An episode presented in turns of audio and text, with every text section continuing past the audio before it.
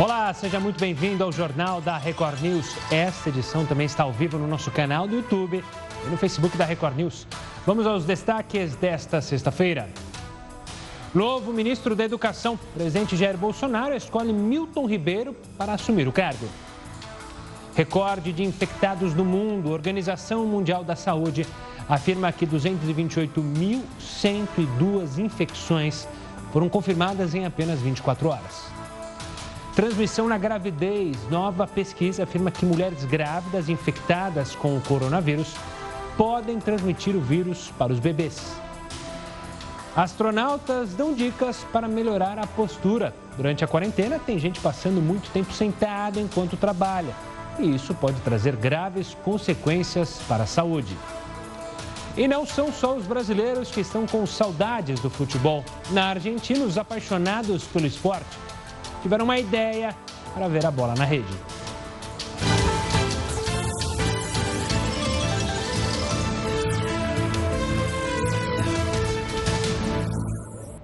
E foi escolhido o novo ministro da Educação do país. Milton Ribeiro é professor militar da reserva do Exército e pastor evangélico. Ribeiro será o quarto ministro a comandar a pasta no comando no governo, perdão, de Bolsonaro. Desde maio de 2019, ele é membro da Comissão de Ética Pública da Presidência da República. A função dele é investigar servidores do governo. E segundo o currículo do novo ministro, ele é graduado em teologia pelo Seminário Presbiteriano do Sul, doutor em educação pela Universidade de São Paulo e mestre em direito constitucional pela Universidade Presbiteriana Mackenzie. Ainda falando do presidente Jair Bolsonaro, ele sancionou o projeto de lei que suspende o pagamento do FIES até o dia 31 de dezembro. Terão direito à suspensão do pagamento estudantes que estão com as prestações de financiamento em dia e os que possuem parcelas atrasadas por, no máximo, 180 dias. O valor suspenso deve ser pago de forma diluída nas parcelas restantes, em até 175 vezes, sem cobrança de juros ou multas. Para ter as parcelas suspensas, o estudante deve manifestar o interesse pessoalmente ou pelos canais de atendimento eletrônico do banco que efetuou o financiamento. Os beneficiados não vão poder ser inscritos em cadastros de inadimplência. Olha, o Brasil passou dos 70 mil mortos pelo coronavírus. De acordo com o Ministério da Saúde, o país tem 1 milhão 800 mil e 827 casos confirmados. São 70.398 óbitos e 1.214 novas mortes nas últimas 24 horas. Agora a gente fala de um vereador da cidade de Jataí, em Goiás. Ele foi filmado participando de uma festa junina com aglomeração de pessoas. Além de não seguir as recomendações do distanciamento social, em determinado momento do vídeo, Tiago Mangione, que estava narrando a quadrilha, grita: Viva o coronavírus! Veja só.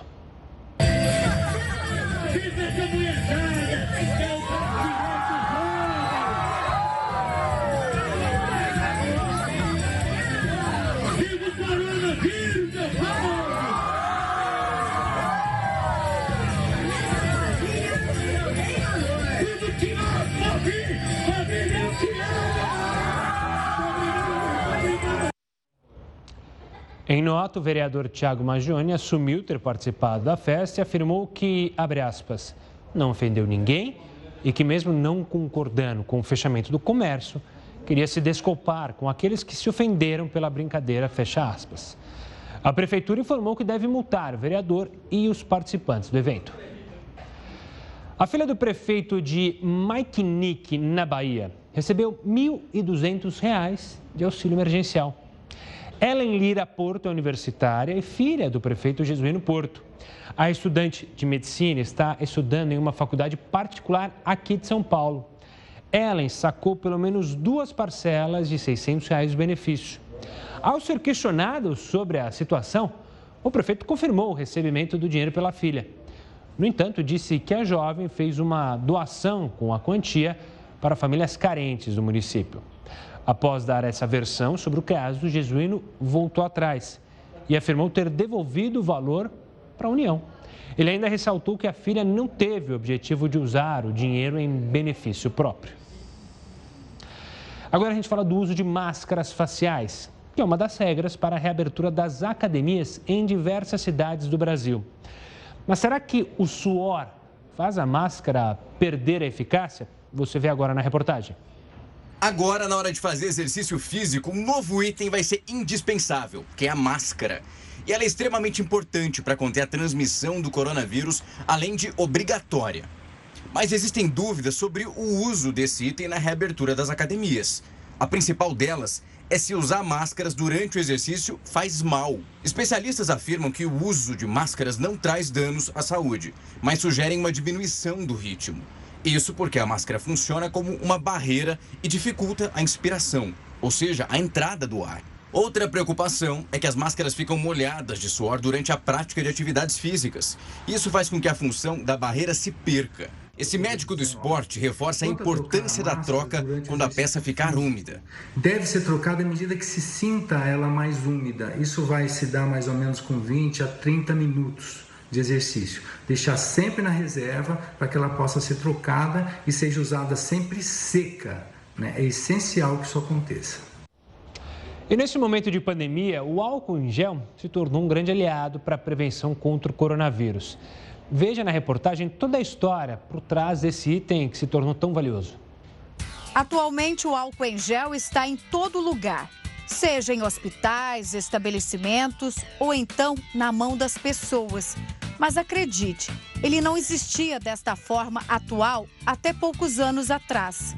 A história de sua invenção envolve muitos mistérios e até lendas urbanas. O uso de álcool como antisséptico já é muito velho. Desde o Egito Antigo, ele é usado para desinfetar ferimentos algo que permaneceu ao longo dos séculos. Mas naquela época, a ideia de higienizar as mãos para se livrar de germes invisíveis estava muito além da mente humana. Foi aí que um cientista publicou um estudo que apontava que o etanol eliminava germes e enfraquecia a barreira de células de bactérias de uma forma muito eficiente. Em 1911, um pesquisador notou que o álcool 70% era mais efetivo do que os outros. Duas décadas depois, outro cientista afirmou que o álcool isopropílico era ainda mais eficiente como antisséptico do que o etanol. Até então, essa substância era mais usada em hospitais até que um casal foi atrás de uma substância que limpasse sem estragar a pele. A partir dessa busca, foi criado o primeiro álcool em gel do mercado em 1988. Com isso, os dispensers, aqueles estoques de álcool colocados na parede, foram patenteados. Ao mesmo tempo, pesquisadores encontraram outros aparatos para colocar a mão dentro e desinfetá-la, mas nada tão eficaz como o álcool em gel. Ainda assim, o primeiro auge do álcool em gel foi em 2009, com o vírus do H1N1. Mas ele nunca foi tão importante quanto é agora com a pandemia do coronavírus. Vamos falar com o Heroto Barbeiro, porque o Senado aprovou a proposta que obriga síndicos a informarem casos de violência doméstica. O Heraldo tem mais detalhes sobre esse assunto aqui para a gente. Antes de mais nada, uma boa noite, professor.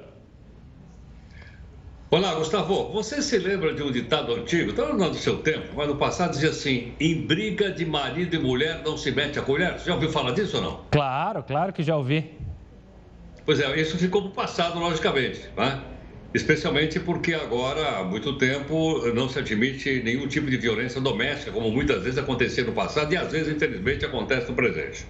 Por que estou falando isso? Porque o Senado da República do nosso país aprovou lá um projeto e esse projeto diz o seguinte: diz que é de responsabilidade do síndico do condomínio denunciar na polícia se porventura houver uma, uma, uma violência doméstica dentro do condomínio no qual ele é síndico.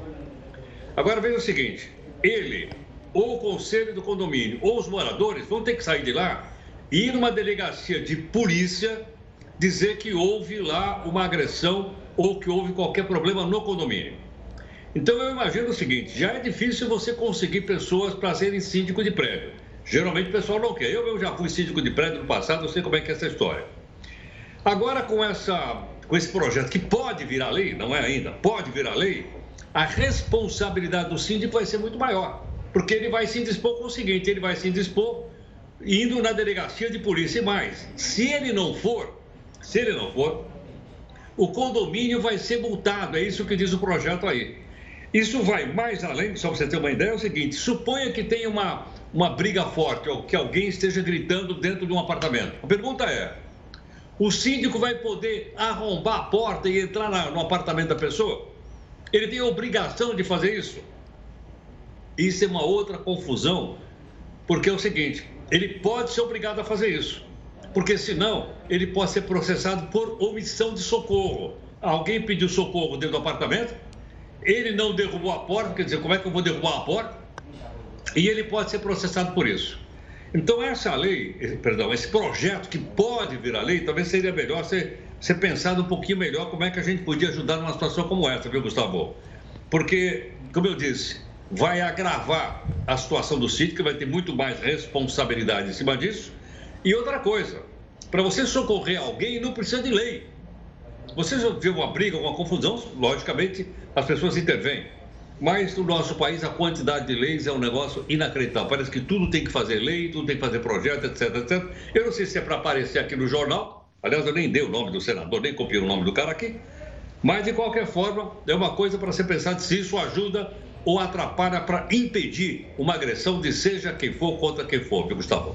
E é bom lembrar, Heródoto, que também hoje em dia tem aquele síndico profissional, que é o síndico que nem mora no prédio, que ele é contratado, terceirizado. E aí, como que ia ficar essa situação, né? Muito bem lembrado, muito bem lembrado. O síndico profissional nem mora no prédio. É. Agora a pergunta é a seguinte: alguém do conselho mora? Esse alguém do conselho é o representante do síndico, se o síndico não estiver lá, ele vai ter que fazer isso. E aí? Pois é. Bom, situação que precisa ser, claro, muito bem discutida ainda lá no Congresso. O Heroto volta daqui a pouquinho aqui conosco com outras informações. Agora a gente traz um estudo de uma universidade inglesa que demonstrou as complicações cerebrais que a Covid-19, veja só, pode causar. Pesquisa liderada pela Universidade College London aponta que o coronavírus pode trazer danos cerebrais como confusão mental, derrame e até problemas nos nervos. Os pesquisadores ainda perceberam que desde o início da pandemia aumentaram os registros de encefalomielite aguda disseminada, doença que ataca o sistema nervoso central e é desencadeada por infecções virais. Foram detalhados sintomas de 43 pacientes tratados no Hospital Nacional de Neurologia e Neurocirurgia em Londres. As condições neurológicas foram os primeiros sintomas registrados por alguns deles. Michael Zandi, líder do estudo, afirmou em nota que os danos cerebrais nem sempre tinham relação com a gravidade dos sintomas respiratórios apresentados. Em alguns casos, essas complicações não foram causadas pelo próprio vírus, mas sim pela resposta imunológica dos pacientes. Isso pode indicar que o vírus não ataca o cérebro diretamente para causar as condições. Além disso, os pesquisadores indicaram que os danos só foram identificados bem mais tarde, confirmando o temor de que a Covid-19 pode causar problemas de saúde duradouros em alguns pacientes. Vários relataram esses sintomas quando já estavam curados. Júlio Pereira, neurocirurgião da Beneficência Portuguesa, traça um paralelo entre os achados do estudo e o pós-pandemia da gripe espanhola em 1918.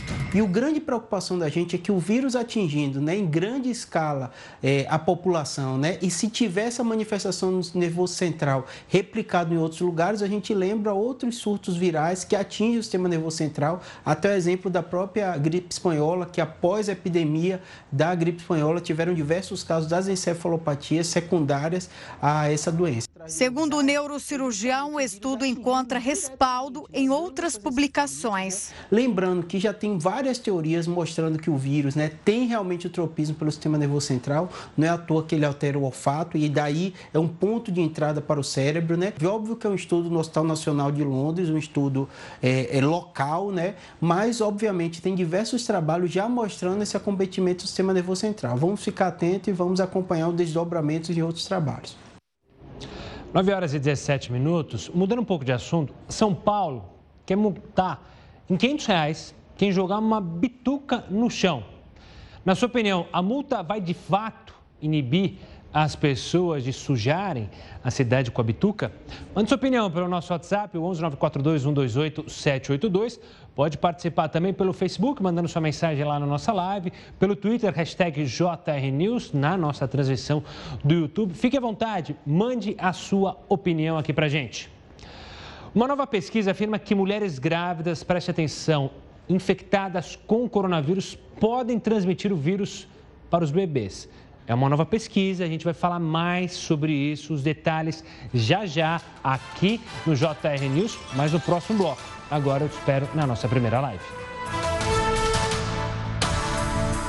JR News está de volta para falar do depoimento do governador do Rio de Janeiro, Wilson Witzel, que foi suspenso.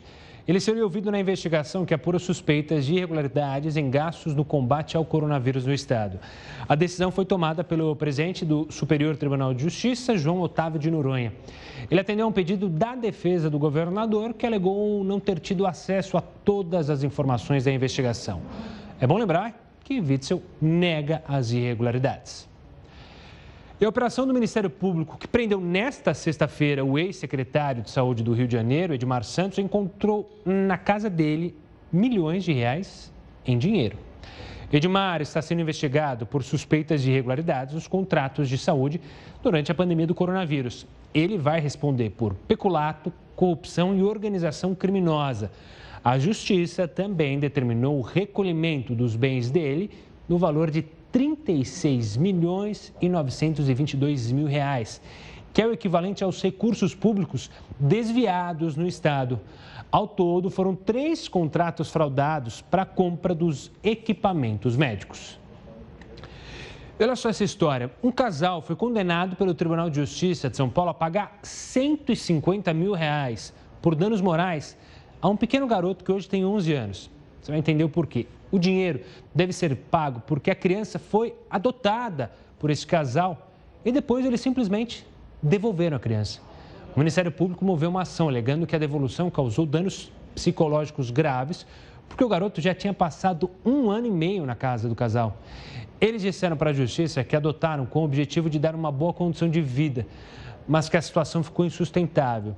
Segundo o casal, o menino tinha um comportamento rebelde. Olha, uma nova pesquisa afirma que mulheres grávidas infectadas com o coronavírus podem transmitir o vírus para os bebês. Para saber como essa transmissão pode acontecer, eu converso agora com a Carolina Curti, ginecologista e obstetra. Doutora, obrigado pela participação aqui conosco. Diariamente surgem pesquisas sobre o coronavírus, agora essa em especial sobre as grávidas. Eu sei que tem muita mãe é, que está assistindo e que vai ser mãe, que já está grávida e ficou preocupada. O quanto a gente pode ficar preocupada com essa pesquisa, doutora? Olá, boa noite. Eu agradeço o convite de estar conversando sobre um assunto tão importante para tantas as mamães, né? É, essa pesquisa, na verdade, veio para complementar o estudo americano, que foi um dos primeiros que saiu em maio, né, Gustavo? Então, essa pesquisa está assim: as pesquisas do coronavírus, do novo coronavírus, é tudo muito recente. Né? Então, essa nova pesquisa, que foi feita com 31 gestantes no terceiro trimestre, por um pesquisador italiano da Universidade de Milão, ele vem orientando que já foi encontrado na placenta, no cordão umbilical, a presença de anticorpos no leite materno, mas a gente ainda não consegue determinar realmente qual é a, a, o motivo, como é que o, o coronavírus ele pode chegar até o recém-nascido. Tá. Dessa pesquisa, travou, a gente vai tentar reconectar com a doutora, porque, claro, esse é um assunto é, que dá muita aflição aos pais, às mães que estão aí à espera de um nenê, do filho, de uma filha, e como a doutora estava dizendo, é, foram encontrados é, o vírus na placenta, no cordão umbilical, mas isso ainda está complexo para entender. Vamos chamar a doutora de novo, porque deu aquela travada na nossa conexão. Doutora, você falava justamente sobre isso, que ainda é difícil compreender como que seria essa passagem né, para o bebê.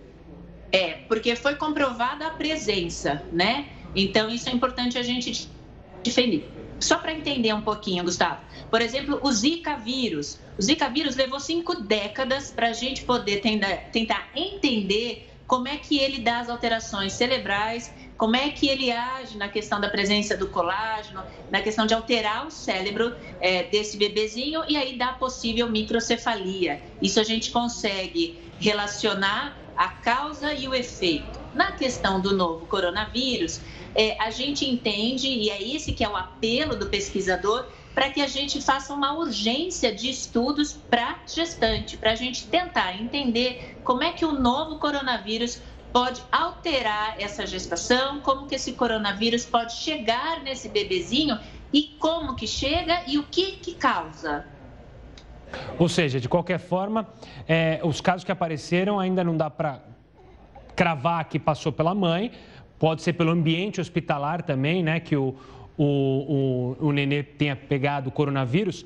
Mas então fica o aviso é, e o apelo para mais pesquisas, é isso? Ou seja, para a gente conseguir monitorar mães e crianças. Também aqui no Brasil, a gente tem trabalhos aqui no Brasil já é, nesse sentido? É, estão sendo desenvolvidos alguns trabalhos, principalmente nas universidades federais, né, é, para pesquisa do Covid. E uma, uma orientação nesse trabalho, para você ter ideia, foi encontrado na vagina da mulher até. E é que é mais ou menos o que se assemelha à questão do Zika vírus, né? Então, é uma doença viral que a gente ainda precisa de muito estudo. Então, eu acho muito importante a gente passar uma informação, acolher essa gestante e pedir para que ela siga todas as orientações de higiene. Doutora, quero agradecer demais a sua participação aqui, falando sobre um assunto que, claro, deixa mães e pais aflitos e que, claro, conhecimento é a melhor forma de você se acalmar. Se você é, perdeu essa entrevista, quer acompanhar de novo, daqui a pouco ela está lá na nossa página do YouTube, youtube.com.br Olha, a fila do auxílio doença do INSS subiu 120% com o fechamento das agências, claro, devido à pandemia. De acordo com o relatório do Tribunal de Contas da União, em fevereiro o estoque de pedidos era de 244 mil. Em maio, a fila de espera por benefícios por incapacidade aumentou para 545 mil solicitações. Mais de 90% dessa fila é composta por pedidos de auxílio-doença. Falando agora do cenário internacional, uma tempestade tropical chegou à costa leste dos Estados Unidos e deve atingir as principais cidades da região. Em Nova Jersey, a tempestade Faye chegou com fortes chuvas e ventos de mais de 60 km por hora. As praias estão vazias e algumas regiões já começam a enfrentar alagamentos. Essa é a sexta tempestade da temporada de furacões no Atlântico neste ano. O mau tempo fez com que a campanha do presidente Donald Trump à reeleição cancelasse um comício que deveria acontecer amanhã no estado de New Hampshire, por onde a tempestade também deve passar. Durante a quarentena tem gente passando muito tempo sentado. Você é um desses que fica ali no home office muito tempo sentado? Pois saiba que a postura errada causa diversas consequências. Aí você está falando, mas por que, que eu estou mostrando astronautas? É que a gente separou dicas justamente destes senhores e senhoras que podem ajudar a acabar com as dores causadas por esse péssimo hábito. Você confere as dicas no próximo bloco. Agora te espere mais uma live. São 9 horas e 34 minutos. A gente vai falar com o Heroto agora sobre um tema que, claro, preocupa. A Latam entrou com um pedido de recuperação judicial lá nos Estados Unidos por causa dos impactos da crise do coronavírus nas operações da companhia. O Heródoto vai falar sobre a situação da companhia. Diga lá, Heródoto. Não, o Heroto não está pensativo. Na verdade, a conexão hoje, agora sim, foi. A conexão acho que está meio, meio lenta hoje, sexta-feira, sabe como é que é, né? Mas diga lá, Heroto. Mas olha, hoje é o dia dos adágios populares. Eu lembrei um agora há pouco, né? Daquele de briga de marido e mulher, ninguém mete a colher, mas essa outra que nós estamos mostrando aí no aeroporto é mais ou menos o seguinte, Gustavo. Mais vale uma passagem na mão do que duas voando. Por que razão? Porque, como você falou aí, a empresa aérea Latam, que é uma empresa multinacional, tem sede também aqui no Brasil, ela pediu. Uh, ela pediu água, ela está numa situação ruim, ela pediu uma recuperação judicial. Aliás, não é a primeira empresa aérea do mundo que pede. Várias outras pediram, porque, como eu já mostrei no passado, aproximadamente 95% desses gigantescos aviões estão parados, estão começando a voar agora, mas estiveram parados. Então, consequentemente, essas empresas ficaram batidas, Latam foi uma delas, e por esse motivo ela pediu uma recuperação judicial. Onde? Nos Estados Unidos, porque, como eu disse, era uma empresa multinacional e lá a lei é mais favorável. Agora, uma coisa curiosa é o seguinte: você pede recuperação eh, judicial para impedir que a empresa vá para a falência. E ela vai continuar voando, vai continuar operando tudo bem. E quem tem passagem não perde. Não vai perder. Vai, a passagem está valendo. Se você comprou antecipadamente, não se preocupe. Pode até pedir o dinheiro de volta, mas não vai perder. Agora, o que é importante também é o seguinte: quer existindo, mesmo em recuperação judicial, os pilotos, o pessoal que trabalha, o ah, pessoal de bordo, o pessoal de mecânica, ninguém vai perder o emprego. As pessoas vão continuar na medida do possível. Outra coisa também que eu queria chamar a tua atenção é o seguinte: é que tem a questão da milhagem. E aí, eu tenho milhagem na Latam, tenho em qualquer outro lugar. No caso da Latam, que, da Latam que estamos falando, eu vou perder minha milhagem? Não, não vai. Mas eu não sabia, por exemplo, que a milhagem ela pode é, ficar mais barata. Como assim? Imagine uma viagem, por exemplo, entre Porto Alegre e, vamos dizer, Porto Alegre e Recife, que eu tivesse que ter 140 mil milhas para voar de graça. Se elas caírem de preço, eu vou precisar de 500 mil milhas para fazer a mesma viagem. Então, a, a, as, as, as, milhas, as milhagens, ela também sobe e desce no mercado como se fosse uma ação. No momento, né, a tendência é que as milhagens da Latam fiquem cada vez mais baratas. Baratas para eles e caras para o consumidor. Vai ter que juntar muito mais milha para poder fazer uma viagem em todo o país. Agora, esperamos, logicamente, que a empresa se recupere, que os empregos sejam mantidos e a informação que nós temos aqui é que ninguém vai perder, nem os passageiros, nem o pessoal que vai precisar de mais milha para voar o mesmo espaço, a mesma distância. Tá certo, Heraldo. Daqui a pouco você volta aqui com outras informações. O Heraldo falou da Latam, mas a gente tem um exemplo também da Avianca Brasil, que também entrou com pedido de recuperação judicial. Agora a gente fala do INPE, o Instituto Nacional de Pesquisas Espaciais, divulgou dados que mostram que os alertas de desmatamento na Amazônia bateram recorde em junho. E o vice-presidente Hamilton Mourão disse que o combate ao desmatamento é... começou tarde, segundo ele. A repórter Lívia Veiga tem mais informações. Boa noite, Lívia. Boa noite. O vice-presidente que coordena o Conselho da Amazônia se reuniu agora à tarde com representantes de 10 empresas e de entidades setoriais para apresentar as ações do governo de combate ao desmatamento e às queimadas na Amazônia. Antes deste encontro, ele conversou com os jornalistas e disse comentou os dados sobre o desmatamento na Amazônia em junho. Mourão avaliou que isso ocorreu porque as ações do governo federal começaram tarde e deveriam ter início em dezembro do ano passado. O vice-presidente disse ainda que acha importante aumentar a fiscalização contra o desmatamento e que o governo estuda como fazer isso. Para ele, existem algumas opções, como a contratação de mais servidores ou então a transferência de pessoal que trabalha na área administrativa para a linha de frente. De Brasília, Lívia Veiga.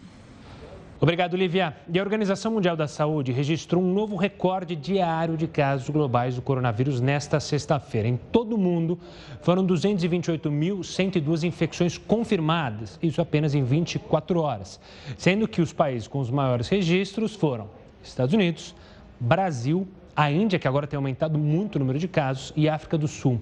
O recorde anterior ocorreu no dia 4 de julho, quando o planeta somou 212.326 casos em apenas um dia. As mortes seguem estáveis, cerca de 5 mil diariamente. Durante a quarentena tem gente passando muito tempo sentado. Você é um desses que fica ali trabalhando muito tempo sentado? Pois saiba que a postura errada causa diversas consequências, mas a gente separou dicas nessa turma aí dos astronautas para ajudar você a acabar com as dores na lombar por esse péssimo hábito. Você confere as dicas no próximo bloco. Agora a gente vai para mais uma live. E o policial aposentado Fabrício Queiroz, ex-assessor parlamentar do senador Flávio Bolsonaro, deixou o presídio no Rio de Janeiro na noite desta sexta-feira. O repórter Pedro Paulo Filho tem mais informações. Uma boa noite, Pedro. Oi, Gustavo, boa noite para você, boa noite a todos. Olha, a Secretaria de Estado de Administração Penitenciária informou que foi notificada no início da noite da decisão. Até aqui, Queiroz ficou preso durante 20 dias no complexo penitenciário de Jericinó, na zona oeste da cidade. Agora, o policial aposentado vai ficar na casa dele, num bairro também aqui na zona oeste do Rio. Queiroz é investigado no inquérito das operações financeiras suspeitas na Assembleia Legislativa do Rio de Janeiro. Ele era assessor do então deputado estadual Flávio Bolsonaro. A prisão domiciliar foi concedida pelo presidente do Superior Tribunal de Justiça, Luiz Otávio de Noronha. Queiroz faz tratamento para um câncer e é do grupo de risco para o coronavírus. A decisão também beneficia a mulher de Queiroz, Márcia Aguiar, que era considerada foragida. Os dois não poderão ter contato com ninguém e deverão usar tornozeleira eletrônica. Gustavo. Obrigado, Pedro. Olha, mudando um pouco de assunto, você está com saudade do futebol? Tem muita gente que está com saudade de jogar futebol, de jogar o society, de jogar o salão, futebol de salão. Na Argentina, eles também são apaixonados pelo esporte e tiveram uma boa ideia para ver a bola na rede. Heródoto, conta para gente que ideia foi essa dos nossos irmãos? Pelos irmãos, olha, pessoal que está com saudade do Campeonato Paulista, tá? esse jogo que está vendo aí, ó, Cada jogador só pode ficar no quadradinho. Ele não pode sair do quadradinho, porque é para não ter contato com outro jogador, para não passar ou ter, ser é, é, suspeito e passar então a doença, o coronavírus. Então esse jogo aí, ó, que você só pode ficar no quadradinho, é também chamado de pebolim humano. Você joga pebolim ou não? Eu jogo, mas eu sou péssimo, sou péssimo. Eu me perco ali, não tenho coordenação não. pois é, então eles se inspiraram no pebolim. Então, como tem o pebolim, é um pebolim humano, ou seja, o pessoal brinca aí com a bola, tá vendo ou não? Você não pode deixar o quadradinho, não se aproxima do seu adversário, nem do seu colega de time, e a coisa vai. É uma, é uma invenção de Los Hermanos. Você vê que a gente tem, de vez em quando, né, que olhar para Los Hermanos e aproveitar. Que tal o jogo fazer isso nesse final de semana, hein, Gustavo? Pô, eu fiquei com inveja. O argentino ali, o canhotinho, meteu um golaço ali no cantinho, matou no peito, bonito gol. Fiquei com inveja, fiquei com vontade, porque eu estou sentindo uma saudade imensa de jogar futebol, de jogar o meu basquete. Olha, vou ver se eu arranjo alguém para uma turma aí para jogar. Você topa? Você joga no gol ou joga na linha, Heródoto? Eu topo, jogo no gol, eu jogo no gol. Joga no gol, Heródoto. Aqui a gente tem os jogadores também, os nossos cinegrafistas. Dá para montar um bem bolado aqui, Heródoto. Então a gente vai combinar. É, e depois o churrasco. Será que também tem uma tática para fazer o churrasco todo mundo afastado, né? Para não, não passar o coronavírus? Vamos fazer churrasco de máscara. É uma boa. Heródoto, um ótimo final de semana. A gente se encontra na segunda-feira, combinado? Até mais, obrigado. Valeu, Heródoto. E você, toparia jogar esse futebol aí, esse pebolim inventado pelos hermanos? Olha, falando ainda sobre é, as flexibilizações da quarentena, mais de 70 parques vão reabrir aqui em São Paulo a partir da próxima segunda-feira. Mesmo sendo lugares abertos e que as pessoas podem ficar ali distante uma das outras, é preciso seguir recomendações para evitar a disseminação do coronavírus. Parques vão fazer controles de acesso nas portarias e a máscara vai ser obrigatória para todo mundo. Além disso, os bebedores vão ficar fechados. Então, é importante levar a sua própria água. As áreas de atividades coletivas, como parquinhos e quadras, não estão autorizadas a abrir. E todos os parques vão funcionar com apenas 40% da capacidade. Mesmo com as regras estabelecidas pela vigilância sanitária, é necessário colocar em prática os cuidados individuais como explica o pneumologista José Rodrigues.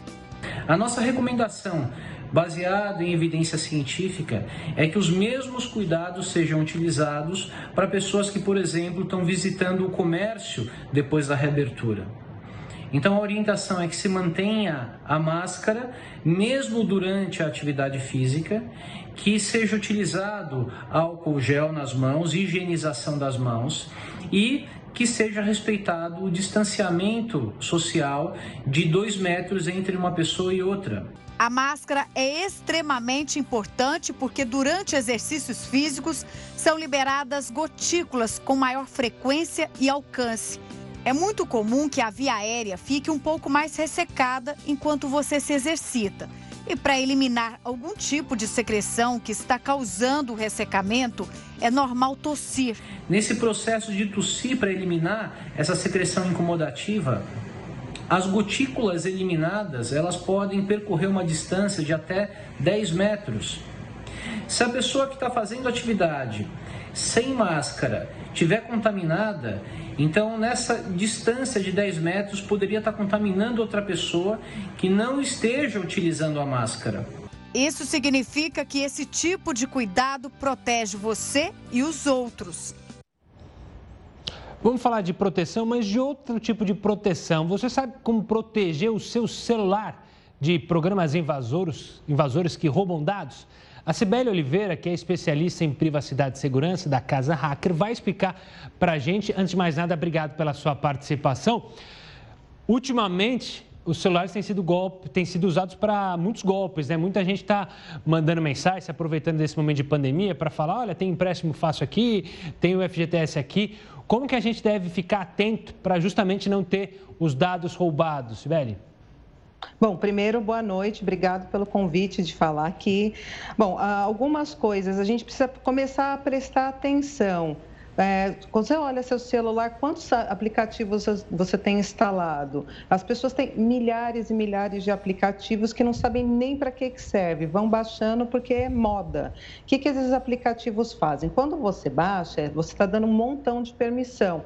Você tem permissão para tirar foto, você tem permissão para uh, olhar, ele está dando permissão para eles verem o que está acontecendo na internet, para tudo, para o seu áudio, e você nem sabe que você está fazendo isso. Na verdade, isso tudo está escrito quando você vai baixar o aplicativo. A melhor coisa é Vamos ler a, a, política de privacidade do celular. Eles estão te falando: olha, se você baixar esse daqui, você vai estar me dando permissão para fazer isso, isso e aquilo. Eu acho que essa é a primeira coisa que a gente tem que prestar atenção. Uh, outra dica que eu daria, que eu acho bastante importante, a gente viu na, não muito tempo atrás, ainda continua acontecendo, são os golpes pelo, via WhatsApp. Uh, a gente cansei de ouvir falar, ah, hackearam meu WhatsApp, isso, aquilo. Uma forma simples que pode ajudar é você colocar autenticação, autenticação em dois passos. É, bem, é bastante simples. Vai lá, configurações, uh, segurança, se eu não me engano, uh, autenticação em dois passos. Isso serve para qualquer outro uh, aplicativo também. Uhum. Uma outra coisa bacana que eu acho bem legal também fazer é colocar uma senha mais forte no celular, em vez de ser o padrão uh, aquele de das bolinhas ou dedão, eu colocaria uma senha com letras e números, mais ou menos uns 10 caracteres. Porque Boa. fica muito mais difícil. Vai que acontece alguma coisa, roubam seu celular, você perde, fica muito mais difícil desbloquear.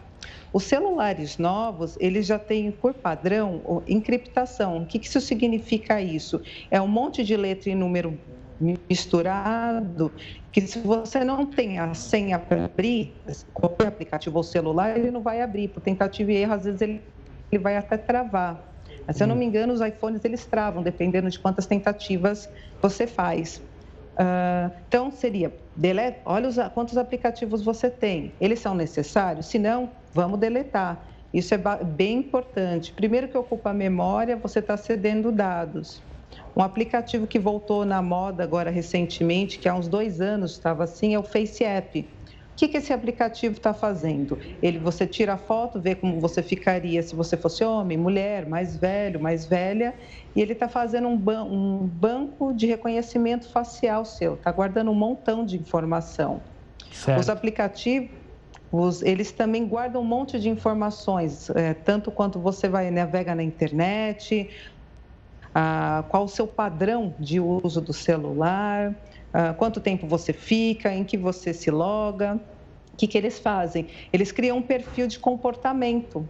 Esse perfil que você nem sabia que você estava dando tanta autorização para ter, eles eles vendem, pra, vendem, simplesmente vendem, vendem para campanhas eleitorais, eles vendem para marketing, para uma série de coisas, ou seja, todos os seus dados podem ficar expostos. Um único dado não é um problema, mas quando você começa a juntar os dados, olha, é mulher, mora em determinada região, tem determinado gosto, dá para saber exatamente quem é você claro. na internet. Uhum. Então, assim, é, algumas coisinhas básicas já ajudam bastante. Se você é uma pessoa um pouco mais expert em tecnologia, você pode começar a usar alguns aplicativos que são um pouco mais seguros, começar a fazer algumas trocas. Como, por exemplo, no celular, tá, os celulares são basicamente Android e o iOS e agora algumas marcas chinesas. A maioria tem um celular Android, que é da Google. Claro. Ah, você pode usar por exemplo, ao invés de só usar o WhatsApp, tem outros aplicativos como Signal. Uhum. Uh, em vez de usar o Chrome, você pode usar o Firefox Focus. É uma troca um pouco mais justa. Tá tudo Legal. bem usar. Oi? Oi, não, não, tô te, tô te, tô te acompanhando, claro. Tô anotando aqui as dicas, todo mundo aqui. Bom, outra dica bacana é prestar atenção quando você está usando o Wi-Fi público. O que, que acontece? Uh, não só os navegadores por trás. Você, você... Ah. Caiu o sinal, mas deu para é, pegar algumas dicas. Vamos ver se a gente recupera o sinal, mas a gente já está na finalzinho do jornal. Mas fica as dicas aí para você ficar atento sobre isso. É, agora a gente vai falar sobre as dicas dos astronautas. Durante essa quarentena, tem gente passando um bom tempo sentado enquanto trabalha. A postura errada causa diversas consequências. A gente separou então algumas dicas dos astronautas para ajudar você a acabar com as dores causadas por esse péssimo hábito. Na luta contra o coronavírus, a coluna de quem trabalha em casa pode sair bem prejudicada. Tudo isso porque o trabalhador se movimenta menos e ainda senta completamente sem postura. A posição em que ficamos durante o trabalho é parecida com aquela que os astronautas ficam quando eles estão em voos espaciais, ou seja, mais inclinados para frente e com a cabeça na mesma direção. Para que eles não sejam prejudicados, o Laboratório de Medicina e Reabilitação Aeroespacial, isso de uma universidade inglesa, procura formas de deixar as espinhas dorsais desses viajantes mais saudáveis. Quando você fica muito inclinado para frente, o corpo para de usar alguns músculos que são responsáveis por controlar a curvatura normal da coluna. Quando sentar dessa forma se torna um hábito, os músculos posturais ficam fracos e aí começam a falhar. Por isso, se você está com o mesmo problema dos astronautas, a primeira dica da universidade é: mexa-se. Reserve um tempinho a cada uma ou duas horas para fazer uns movimentos para frente, para trás, para um lado e para o outro. A segunda sugestão é preparar bem o seu espaço. Os astronautas ficam flutuando em vez de sentar. Por isso, eles tentam ficar com a postura mais reta possível para deixar as costas fortes. Em casa, o que você precisa para manter a coluna forte é ter mesa e cadeira apropriadas. A tela do computador deve estar exatamente na frente do rosto. A parte do meio do monitor precisa ficar no nível dos olhos. Assim, não tem necessidade de inclinação. Deixar o teclado numa posição que permita que os cotovelos dobrem a 90 graus. O ideal é que os punhos também fiquem apoiados, viu? A sola do pé precisa encostar completamente no chão. O terceiro passo para evitar as dores é ter uma postura natural, ou seja, nada de ficar inclinando o corpo. Para isso, deixe as orelhas na altura dos ombros e os ombros alinhados com o seu quadril. Se você tem dores nas costas, um pequeno travesseiro na região lombar pode ajudar, viu? Agora é só colocar tudo isso em prática para não prejudicar a coluna e evitar graves consequências lá na frente. Jornal da Record News fica por aqui. Tenha uma ótima noite, um ótimo final de semana. semana e acompanhe agora mais uma edição do Jornal da Record. Tchau, tchau.